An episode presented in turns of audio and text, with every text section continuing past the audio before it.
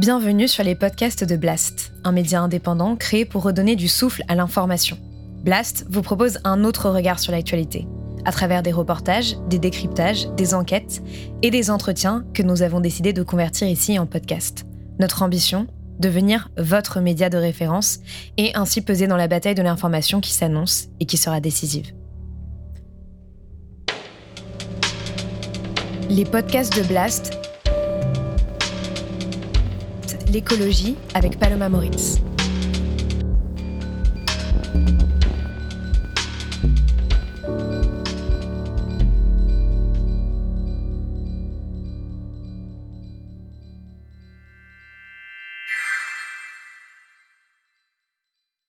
Forty years ago, I presented a question. How can global society organize itself to provide a just, peaceful, equitable, decent living for its people.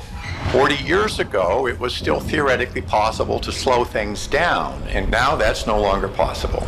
It means that we are coming into a period of uncontrolled decline. Comment réduire, je dirais, euh, notre façon de vivre On ne sortira jamais de ce problème sans vision. Sans vision, c'est le chaos qui réglera la situation. Et alors, c'est quoi le problème Le problème, c'est de réapprendre à vivre en univers contraint. People will give up adapting where they live and simply leave. It'll happen even more in future. The result's going to be a, an immense human tragedy. We failed now. We are now talking about tomorrow. Une fois qu'on sait, qu'est-ce qu'on fait? Collectivement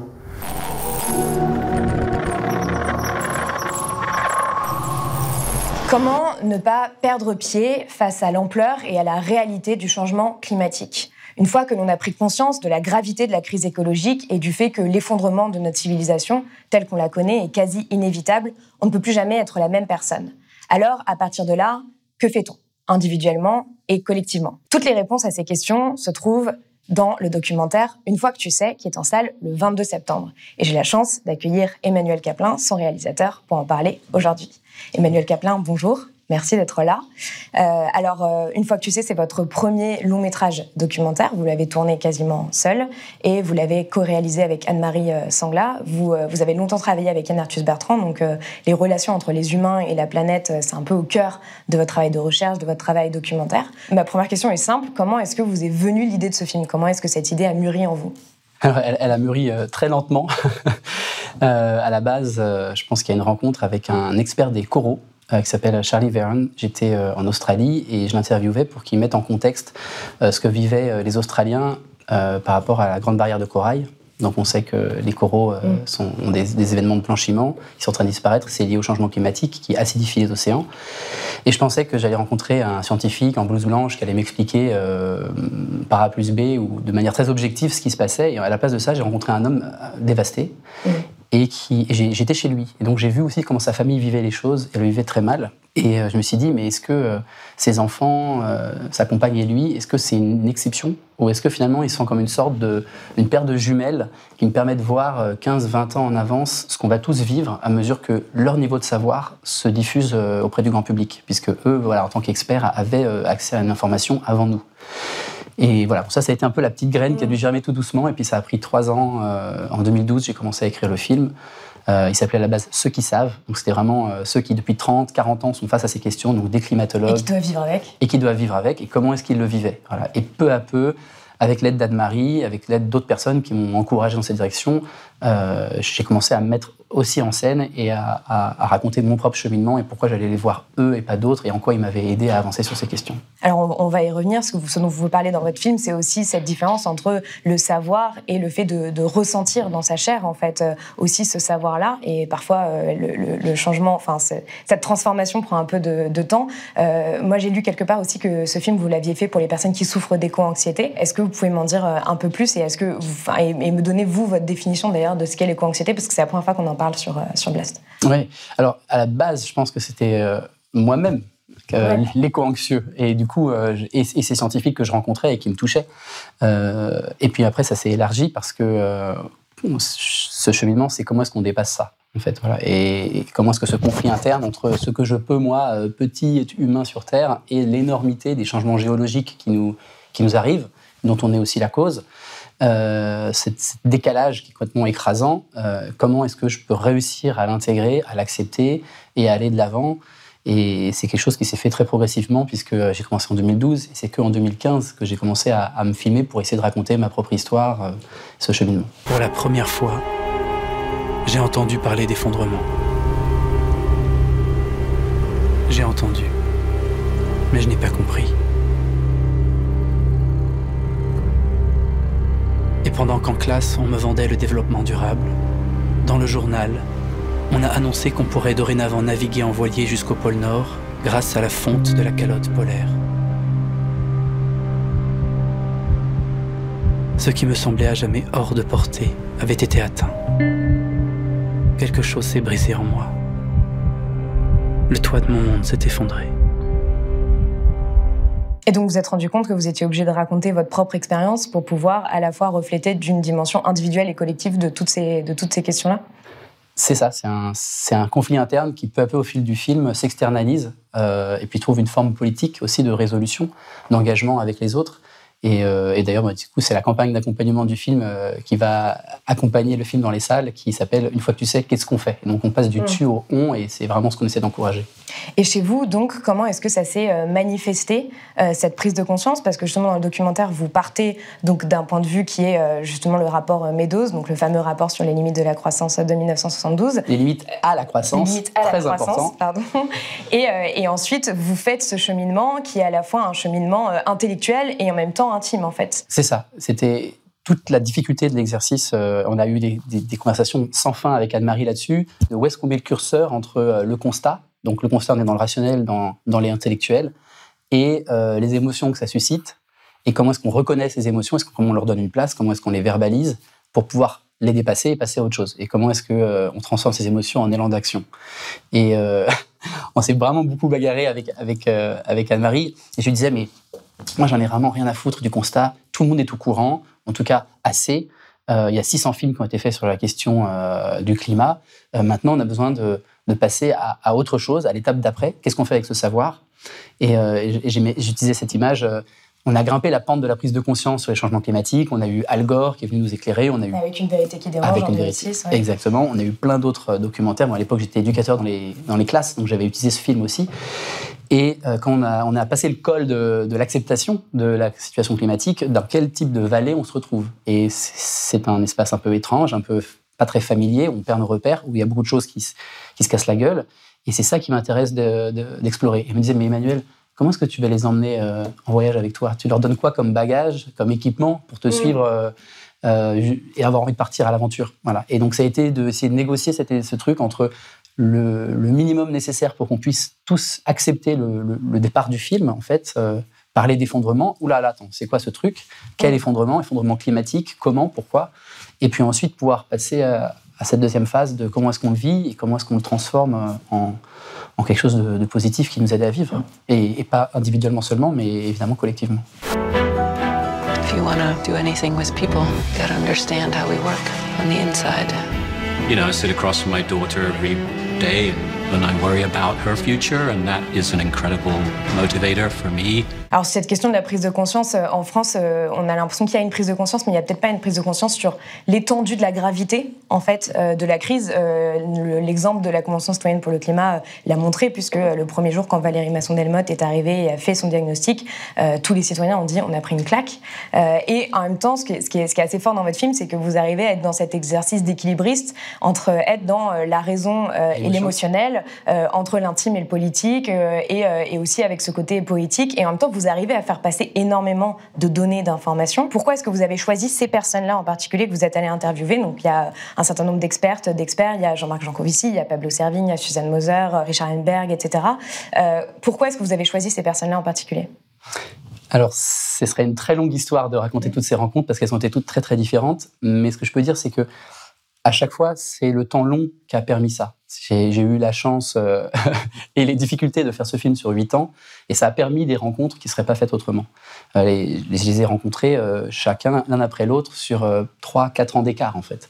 on a filmé sur cinq ans, Et, ça a été à chaque fois des, rencontres humaines où j'essayais de, de, Évidemment, il y a beaucoup de recherches avant pour se dire, OK, cette personne-là m'a l'air d'être la bonne. Et je cherchais à chaque fois des gens qui, à la fois, avaient une crédibilité scientifique dans leur domaine très forte, parce que je voulais pas voilà, prêter le flanc à, à, voilà, en fait, c'est que des rigolos qui, mm. qui, sont là, et en même temps des gens qui, malgré toutes ces années de carrière à euh, porter une parole objective, étaient capables d'aller dans le subjectif, dans l'intime, de se rendre vulnérable à la caméra.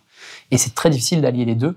Après, on a fait des interviews préliminaires où je rencontrais les gens, où je leur posais des questions qui allaient de leur travail vers l'intime et pour voir jusqu'où ils étaient prêts à aller et de me dire, euh, OK, avec ces personnes-là, ça va marcher, on y va. Ça a été aussi des coups de, parfois des coups de cœur, comme avec Suzy, et parfois euh, des choses, euh, je pourrais pas exactement l'expliquer, mm.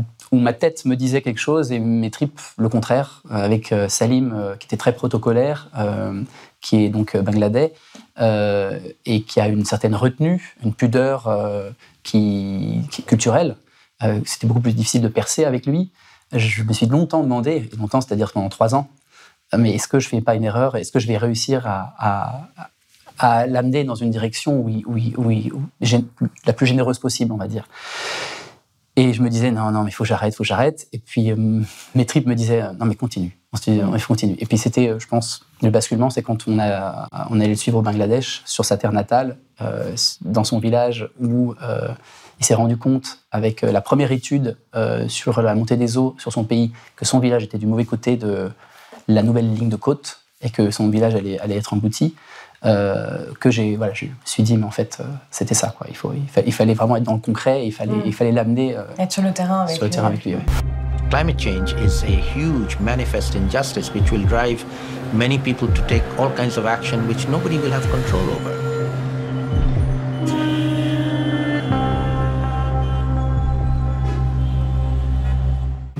Mais ce qui, est, très fort dans votre film, c'est que justement, vous posez à ces experts, ces scientifiques qui en général sont euh, vraiment dans une position de rationalité, voilà, de fait, euh, vous, vous, leur posez des questions très intimes et leur demandez comment ils vivent avec ça. Qu'est-ce que vous retenez de, ce que, de ce que toutes ces personnes vous ont dit? Parce que par exemple, Richard Heinberg dit Moi, j'ai décidé de ne pas avoir d'enfant euh, du fait de mon éco-anxiété et, de ma, et de ma peur de, de l'avenir. Bah, ce que j'en retiens, c'est ce que j'essaie de raconter dans le film, parce qu'en fait, c'est le moteur du film. C'est toujours cette question du local, du global, euh, donc de l'écrasant et de qu'est-ce que je peux, moi, à ma hauteur.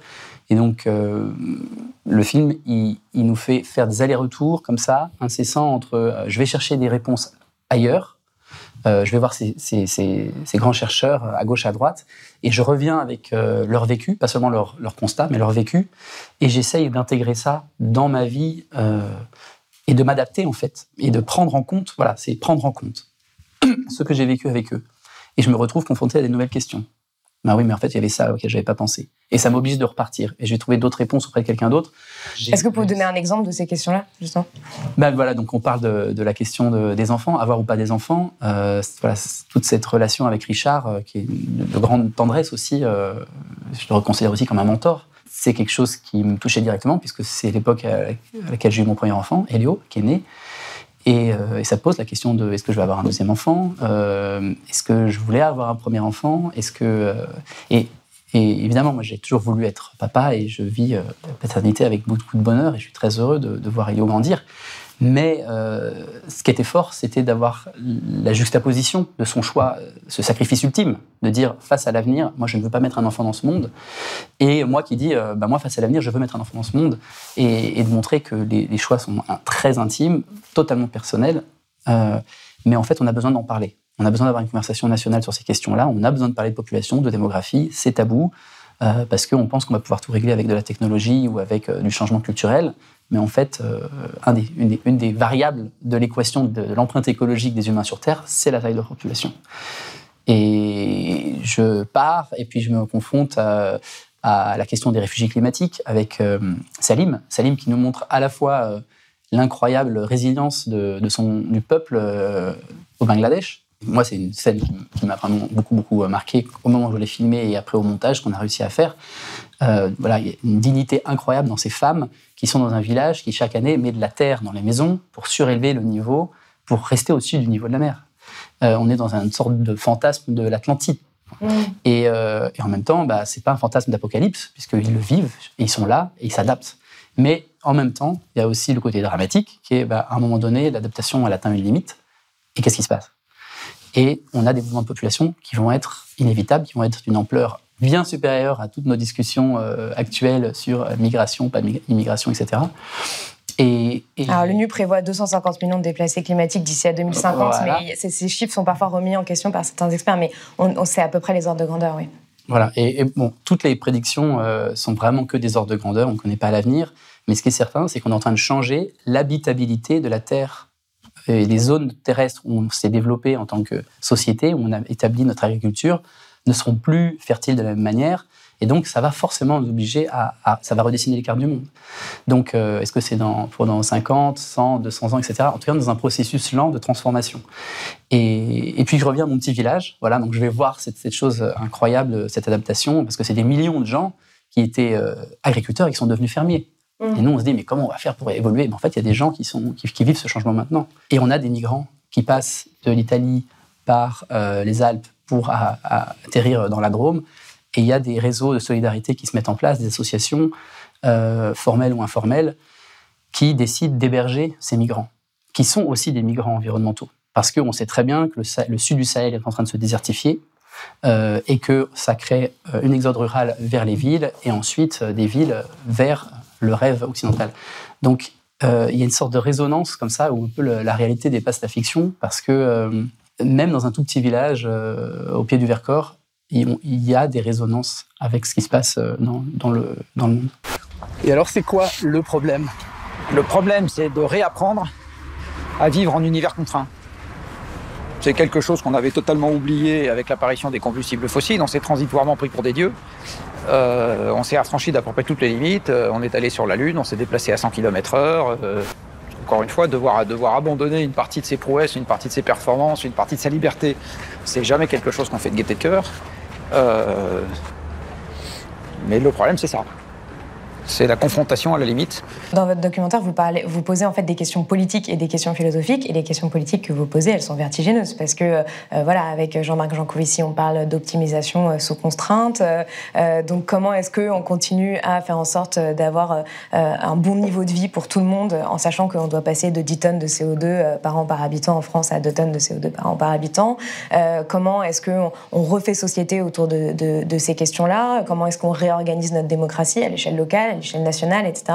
Euh, est-ce que vous avez l'impression d'avoir des débuts de réponse euh, à la fin de ce documentaire? Que vous avez une idée de, euh, de, des voies qu'on pourrait prendre aujourd'hui? Oui, alors c'est, je, ne vais pas avoir la prétention, je vais pas, je vais pas avoir la prétention d'ouvrir la voie, mais moi j'ai mes réponses personnelles qui sont, je pense, défendues dans le film avec justement ce va-et-vient entre le global et le local. Je pense qu'on a besoin d'un dialogue entre les deux, on a besoin de se réancrer. Et moi j'ai eu la chance de voyager beaucoup, d'être dans des grandes villes. Et euh, aujourd'hui, le choix, c'est de choisir un territoire et de choisir euh, un endroit et, de se dire, bah, c'est avec ces gens-là qu'on euh, on va vivre ce, que, qui nous est donné de vivre. Donc je pense que la relocalisation, c'est quand même une réponse très forte, à la fois sur le point de vue énergétique, donc limiter la mobilité, redescendre l'échelle à laquelle on organise. Donc, c'est Jean-Marc Jancovici qui dit qu'il va y avoir une réduction drastique de l'échelle spatiale à laquelle on organise nos sociétés. Voilà. Donc, est-ce qu'on a envie d'accompagner ça?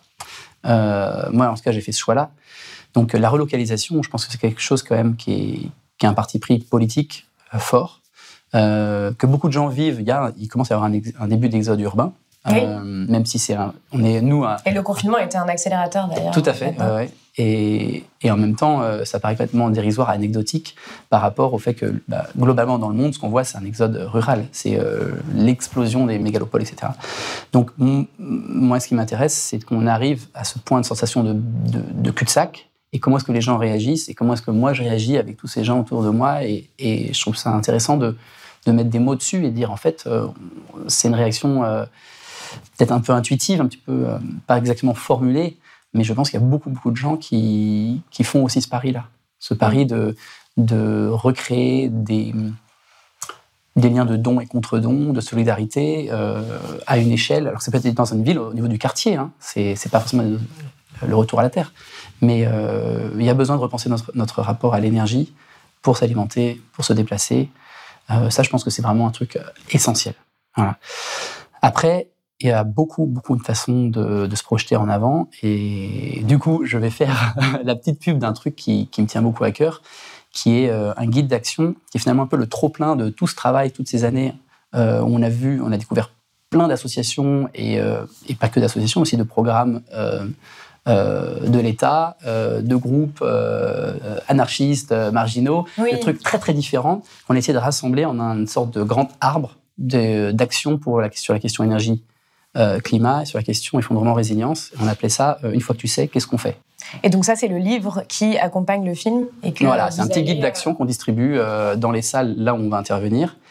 Et pour les malheureux qui n'auront pas d'animation dans la salle où ils vont, il y a un site qui s'appelle racinederesilience.org sur lequel cet arbre est disponible en version numérique et surtout sur lequel vous pouvez collaborer et rajouter vos actions pour, pour faire grandir l'arbre et dire bah attendez vous avez oublié un tel ou un tel, et de faire en sorte que le truc grandisse. Mais voilà, l'idée, c'était vraiment de dire, vous voulez faire un premier pas, il y a plein de portes d'entrée sur cette question, prenez celle qui vous, il y en a jamais va. et après, il y a un premier pas, il peut y avoir un deuxième, après il va y avoir un peu le grand saut. Voilà, on est sur des niveaux d'implication de plus en plus, on peut dire, euh, impliquants ou prenants. Et puis, on voit comment toutes ces différentes actions, il y a quelque chose de systémique, et il y a des changements systémiques qui peuvent nous amener vers, euh, disons en simplifiant, une, une société qui serait plus au service de la vie ou qui serait plus résiliente. Mais malgré tout, aujourd'hui, on voit quand même qu'il y a un sentiment de colère qui est de plus en plus fort euh, envers euh, l'inaction politique, euh, l'avidité des entreprises et un sentiment d'impuissance. J'ai beaucoup de personnes récemment qui me disaient après la sortie du premier volet du sixième rapport du GIEC qu'elles étaient résignées en fait. Et il y a un peu cette idée de cette question de comment est-ce que comment est-ce qu'on peut avoir envie d'agir si on n'a plus d'espoir? Ah, la notion d'espoir, elle est, elle, est, elle est ambiguë parce qu'en fait, beaucoup des catastrophes d'aujourd'hui, en fait, elles sont parce qu'on a l'espoir que c'est les gens après nous qui vont les résoudre. Donc, euh, on ne résout jamais les problèmes. D'ailleurs, euh, les collapsos euh, aiment bien ne, pas utiliser le mot solution. C'est un, peu, un peu un gros mot. on ne résout jamais les problèmes, on les déplace. Et quand on les déplace, en général, c'est dans le futur pour les autres. Donc, je pense qu'il faut, faut aussi être un petit peu critique par rapport à la notion d'espoir. Par contre, ce qui est certain, c'est qu'en tant qu'humain, on a besoin d'avoir un horizon, de pouvoir être capable aussi de, se projeter, ne serait-ce que sur la question des enfants, justement. Et, euh, donc, c'est le cheminement que j'essaie de raconter dans le film. C'est en gros, comment est-ce que, euh, face à un constat qui peut être écrasant, on peut accepter ce qu'il faut accepter, le sixième rapport arrive, voilà, ok, d'accord, on est, on est devant quelque chose. Est-ce que c'est inéluctable? D'abord, on ne connaît jamais le futur, hein, mais ce qui est sûr, c'est qu'on va vers une fourchette d'augmentation de la température qui est dingue, euh, qui est difficilement adaptable sur le haut de la fourchette et, très, difficilement aussi adaptable sur le bas de la fourchette. Et donc, on est, on est sur ce bateau, on est lancé. Et la question, c'est, alors c'est un bateau très divisé, hein, il y a du premier, deuxième et troisième classe, on est d'accord, même du quatrième classe, mais euh, tant qu'on est vivant, on n'est pas mort tant qu'on euh, est là, eh ben, il faut trouver une manière de, de, rentrer en rapport avec les autres, de vivre nos relations, euh, notre relation à nous-mêmes, à, l'autre, et plus largement, le, on parlait tout à l'heure du contrat social, de comment est-ce qu'on mm. comment est-ce qu'on recrée une cohésion sociale autour d'un projet collectif. Euh, je pense que cette nécessité-là, elle est, elle est pour tout le monde et tout le temps. Donc, il n'y a, a, pas besoin d'espoir pour euh, aller de l'avant. Il y, a Pablo Servigne qui dit, euh, qui dit quelque chose d'intéressant. Euh, pour lui, l'espoir, ça ne vient, ça vient pas d'une chance que l'on aurait de réussir. l'espoir, en fait, il s'engrange dans l'action collective. Il, il, il, existe en agissant même. Faisons aujourd'hui, maintenant, ce que nous considérons comme juste dans la bonne direction. Point barre. On s'en fout si ça va réussir ou pas, ou si ça a des chances de réussir ou pas. Il faut tout mettre, tout donner, même si ça foire. Euh, et d'une certaine manière, ce qui ressort aussi de, votre film, c'est à la fois sur la question locale, euh, de se dire que en fait, on va voir directement les impacts de son action, donc c'est aussi plus satisfaisant. Mais euh, c'est aussi de se dire qu'en fait, c'est en agissant qu'on lutte contre l'angoisse extrême qu'on peut ressentir face à face à ces données-là. et notamment, vous parlez de la désobéissance civile, et vous, vous faites partie d'Extinction Rebellion, parce qu'on vous voit dans le film justement au Muséum d'histoire naturelle en train de, vous faire attraper par des gardes à un moment. quel est le regard que vous portez justement sur ces actions-là Parce que c'est assez présent dans le film, euh, euh, finalement, la désobéissance civile. Je ne sais pas si c'est si présent que ça sur l'ensemble du film, mais on y arrive peu à peu. Et moi, comme moi, j'y suis arrivé peu à peu. C'est-à-dire, je n'étais pas du tout militant, et euh, par personnalité, on va dire. Et puis, j'ai vécu aux États-Unis où les, jeunes sont moins politisés aussi. Et puis, j'y suis arrivé comme une sorte d'évidence. Et quand le mouvement Extinction Rebellion est né, on était encore en train de faire le film. Et je me suis dit, mais ce mouvement est fantastique parce que c'est c'est le cheminement que moi j'ai fait personnellement, qui est en train d'être fait par plein d'autres gens qui essayent, en gros, si je simplifie, d'allier le, changement intime de relation au monde et le changement aussi des changements structurels, des changements de système, et que les deux critiques sont entendables et qu'il faut arrêter ce, chien qui se mord la queue, de toujours vouloir euh, savoir par quoi il faut commencer. Et de dire, les deux, sont, on se remet en question, et on remet en question aussi euh, les systèmes euh, de pouvoir qui sont destructeurs, en fait. Qui sont... et, donc, en effet, j'ai fait ce choix personnel d'aller vers le, la désobéissance civile, parce que je pense que c'est une forme, dans sa forme non violente, de se tirer vers le haut. Je pense qu'on a des, des dirigeants, c'est Nicolas Hulot qui avait dit, mais quand j'étais là au pouvoir, euh, où est-ce que vous étiez et, personne dans les rues. Et puis après, tout le monde allait dans la rue. C'est dommage, c'était pas en même temps. c'est en même temps, c'est aussi après sa démission en France que le mouvement climat a commencé à, vraiment. Euh, ouais, alors il est là depuis longtemps et puis il, a eu, il a eu son petit moment de gloire. En fait, même si il est, il est, là depuis longtemps évidemment. Mais, mais en fait, euh, c'est exactement ça qu'il faut réussir à faire. C'est comment est-ce que les élus sont portés par leurs électeurs et comment est-ce qu'on va ensemble être de plus en plus courageux pour aller vers des choses qui sont de plus en plus difficiles euh, à accepter parce qu'on a des acquis sociaux, des acquis matériels qui, qui nous semblent indéboulonnables et, pour cause. je veux dire, on peut être fier en France euh, d'avoir euh, lutté pour tous ces droits. Et donc, c'est très, très, très difficile de. Et on entend toujours parler justice sociale, justice écologique, comment on arrive à, à, les, à les, faire se, se, rejoindre.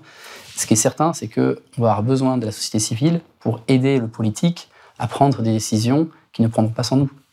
Et la désobéissance civile, c'est une manière de dire ça compte pour moi et je suis prêt à mettre en, remettre en cause ma, liberté, ma liberté de mouvement, de me retrouver euh, derrière les barreaux, parce que cette question-là, elle est, elle, est, fondamentale pour l'avenir euh, de mes enfants ou, ou, de mon voisin.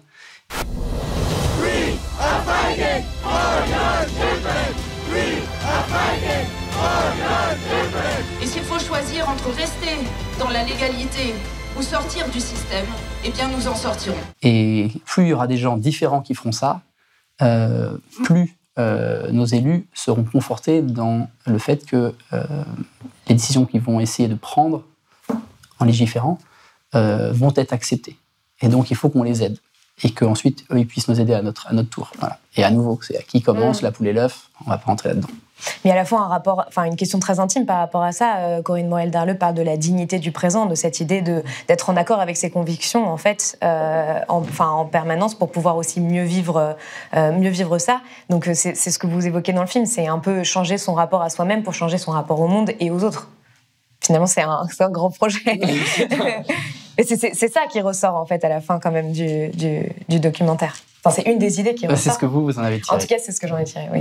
Bah, c'est quelque chose de très personnel, ça dépend vraiment de chacun où est-ce qu'on en est dans, son parcours par rapport à ces questions, si on découvre le constat ou si euh, au contraire on est ah enfin quelqu'un qui dit quelque chose que moi je sais depuis 15 ans ou 20 ans. Mm. Donc voilà, chacun euh, j'espère que chacun arrivera à tirer ses propres conclusions et que la fin du film est assez ouverte pour euh, permettre à chacun de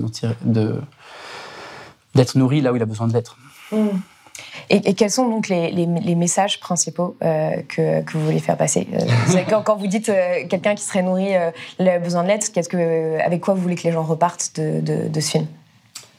Moi, il y a quelque chose qui me touche beaucoup dans les avant-premières, c'est qu'on fait un moment, on appelle ça un pop-corn, on demande aux gens de, lâcher un mot sur qu'est-ce qu'ils ont ressenti ou voilà, comment est-ce qu'ils réagissent au film. Et quand j'entends plus seul, voilà, mm. donc le fait que les gens se sentent moins seuls avec cette question, on parlait tout à l'heure de l'éco-anxiété ou la solalstagie. Euh, c'est une partie des gens qui va, qui va peut-être euh, pouvoir plus facilement parler de ces questions autour d'eux. Et ça, c'est fondamental. Il ne faut pas rester seul avec ces questions. Voilà. Ne serait-ce que pour euh, la santé psychologique de l'individu, c'est bien de partager. Donc, ça, c'est une partie, on va dire, plutôt intime. Et puis après, politiquement, j'espère que ça peut faire ça donnait envie à des, à des, des conversations de, de, démarrer sur des sujets qui sont inhabituels. De parler de démographie, de parler de, de comment est-ce qu'on construit la résilience localement, euh, avec qui on a envie de s'organiser. Après, fondamentalement, moi, euh, le message, on va dire, en, sous-texte de tout ça, c'est euh, un message de tolérance. C'est-à-dire qu'on va une expression que j'aime beaucoup en anglais, qui est atroce, c'est When shit is gonna hit the fan. Quand la merde va toucher le ventilo.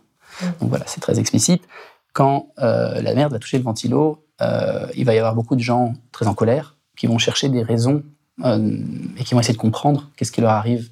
Et je pense qu'on peut avoir des chasses aux sorcières, on peut avoir des recherches de boucs émissaires, et qu'il y a une, vraie responsabilité partagée même si elle est différenciée, c'est très très important de le dire, euh, sur la situation dans laquelle on est aujourd'hui.